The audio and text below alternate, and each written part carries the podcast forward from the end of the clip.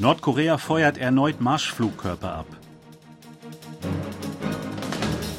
Pentagon bekräftigt nach Nordkoreas Raketentest Engagement für Verteidigung Südkoreas. NATO-Chef, Russlands Sieg im Krieg könnte zu Gewaltanwendung durch Nordkorea und China führen.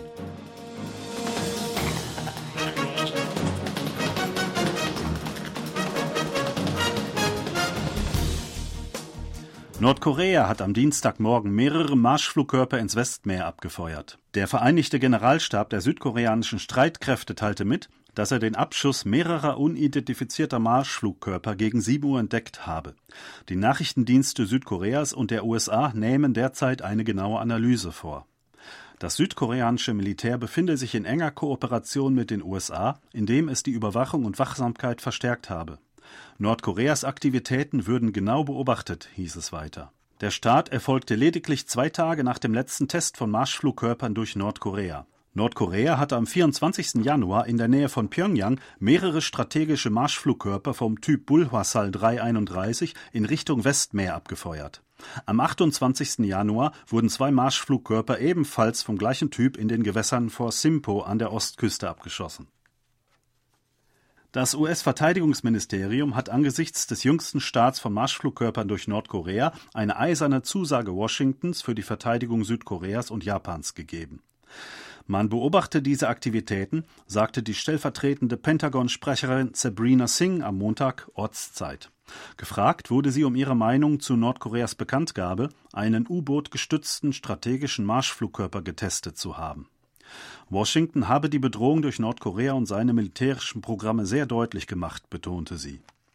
Sie kommentierte auch die jüngste Warnung Russlands vor Südkoreas Unterstützung für die Ukraine.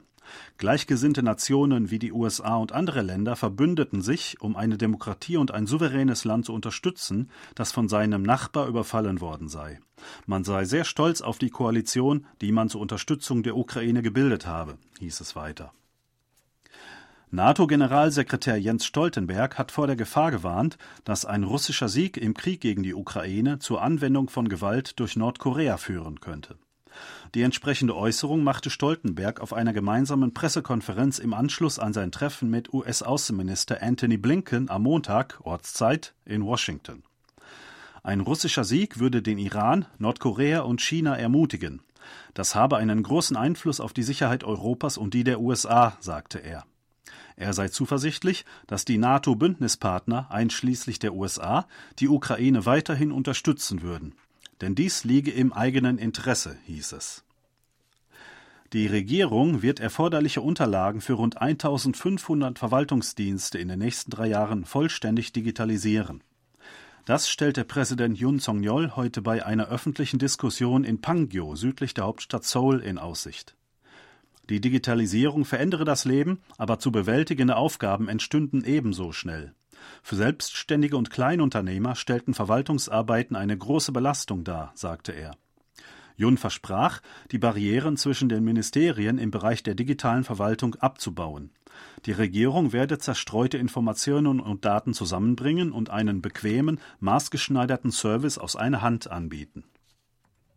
Südkorea hat bei der Bewertung der digitalen Regierung durch die Organisation für wirtschaftliche Zusammenarbeit und Entwicklung OECD das zweite Mal in Folge den ersten Platz belegt. Das gab das südkoreanische Innenministerium am Dienstag bekannt. Die OECD hatte 2019 zum ersten Mal eine Bewertung der digitalen Verwaltungen durchgeführt, um den Stand der digitalen Transformation der Regierungen und des öffentlichen Sektors in ihren Mitgliedsländern zu ermitteln. Damals hatte Südkorea den Spitzenplatz erreicht. Für den Digital Government Index 2023 bewertete die OECD 33 Mitgliedsländer und fünf Nichtmitglieder in sechs Kategorien. Dazu zählen digital durch Design, datengesteuert und Regierung als eine Plattform. Das Innenministerium kündigte an, die Regierungsdienste weiterhin digital basiert neu zu gestalten und umzuwandeln, um eine digitale Plattformregierung zu verwirklichen.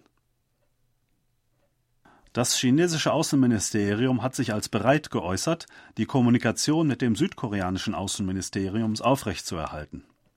Die entsprechende Äußerung machte Ministeriumssprecher Wang Wenbin am Montag vor der Presse. Hintergrund ist, dass der neue südkoreanische Außenminister Cho Tae-yul immer noch kein Antrittstelefonat mit seinem chinesischen Amtskollegen geführt hat, obwohl fast 20 Tage nach seinem Amtsantritt vergangen sind. Außenminister Wang Yi habe nach dem Amtsantritt von Außenminister Cho Tae-yul eine Glückwunschbotschaft an ihn geschickt, sagte der Sprecher. Einige Beobachter vermuten als Grund für die Verzögerung des ersten Telefonats zwischen beiden Außenministern Wangs vollen Terminkalender im neuen Jahr. Andere meinen jedoch, dass dies den aktuellen Stand der Beziehungen zwischen Südkorea und China zeige. Nordkorea und China nehmen erstmals seit vier Jahren bilaterale Freundschaftsveranstaltungen zum Mondneujahr wieder auf. Eine Kulturdelegation der chinesischen Provinz Liaoning sei am Montag in Pyongyang eingetroffen, berichtete die nordkoreanische Nachrichtenagentur KCNA am Dienstag. Die Delegation begann ihr Besuchsprogramm mit dem Niederlegen von Blumenkörben vor den Statuen der ehemaligen nordkoreanischen Staatsführer Kim Il-sung und Kim Jong-il auf dem Hügel Mansu, Mansudae, in Pyongyang. Nordkorea und China hatten bis Januar 2020 bilaterale Freundschaftsveranstaltungen zum Mondneujahr abgehalten, bevor sie aufgrund der Corona-Pandemie eingestellt wurden. Anlässlich des 75. Jahrestags der Aufnahme diplomatischer Beziehungen in diesem Jahr setzen beide Länder ihren Austausch auf vielen Kanälen fort. Präsident Yoon Song-yeol hat sein Veto gegen ein Sondergesetz zum tödlichen Massengedränge in Itaewon eingelegt. Auf der Kabinettssitzung unter dem Vorsitz von Premierminister Han Dok-soo wurde am Dienstagvormittag ein Antrag zur Empfehlung an den Präsidenten verabschiedet. Darin wurde er aufgerufen, den Gesetzentwurf zur Neuverhandlung an die Nationalversammlung zurückzuverweisen. Präsident Yun legt damit zum fünften Mal seit seinem Amtsantritt sein Veto gegen einen Gesetzentwurf ein. Das Sondergesetz zur Itaewon-Tragödie vom 29. Oktober 2022 wurde vor allem mit den Stimmen der mehrheitsführenden Minsu-Partei in der Nationalversammlung verabschiedet und am 19. Januar an die Regierung geschickt.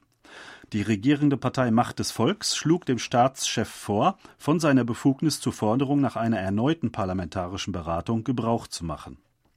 Das Gesetz sieht unter anderem die Bildung eines Sonderuntersuchungsausschusses vor, um die Wahrheit hinter den damaligen Vorgängen aufzudecken. Aufgrund des sich beschleunigenden Geburtenrückgangs wird ein Drittel der Kindertagesstätten und Kindergärten in Südkorea laut einer Prognose in vier Jahren wegfallen.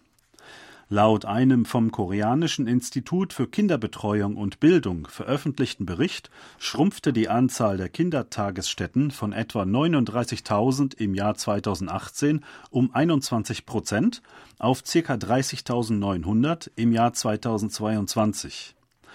Die Anzahl der Kindergärten sank in dem Zeitraum von 9.021 um 5,1 Prozent auf 8.562. Das zuständige Forscherteam erwartet, dass der Abwärtstrend infolge der weiter sinkenden Geburtenrate steiler werde. Die Forscher gehen davon aus, dass die Zahl der Kitas und Kindergärten von 39.053 im Jahr 2022 auf 26.637 im Jahr 2028 zurückgehen werde. Das heißt, dass 31,8 Prozent dieser Einrichtungen mangels Anmeldungen geschlossen würden. Sie schlugen vor, den von einer starken Abwanderung betroffenen Kommunen Unterstützung zu bieten, damit eine Mindestinfrastruktur von Kitas und Kindergärten aufrechterhalten werden kann.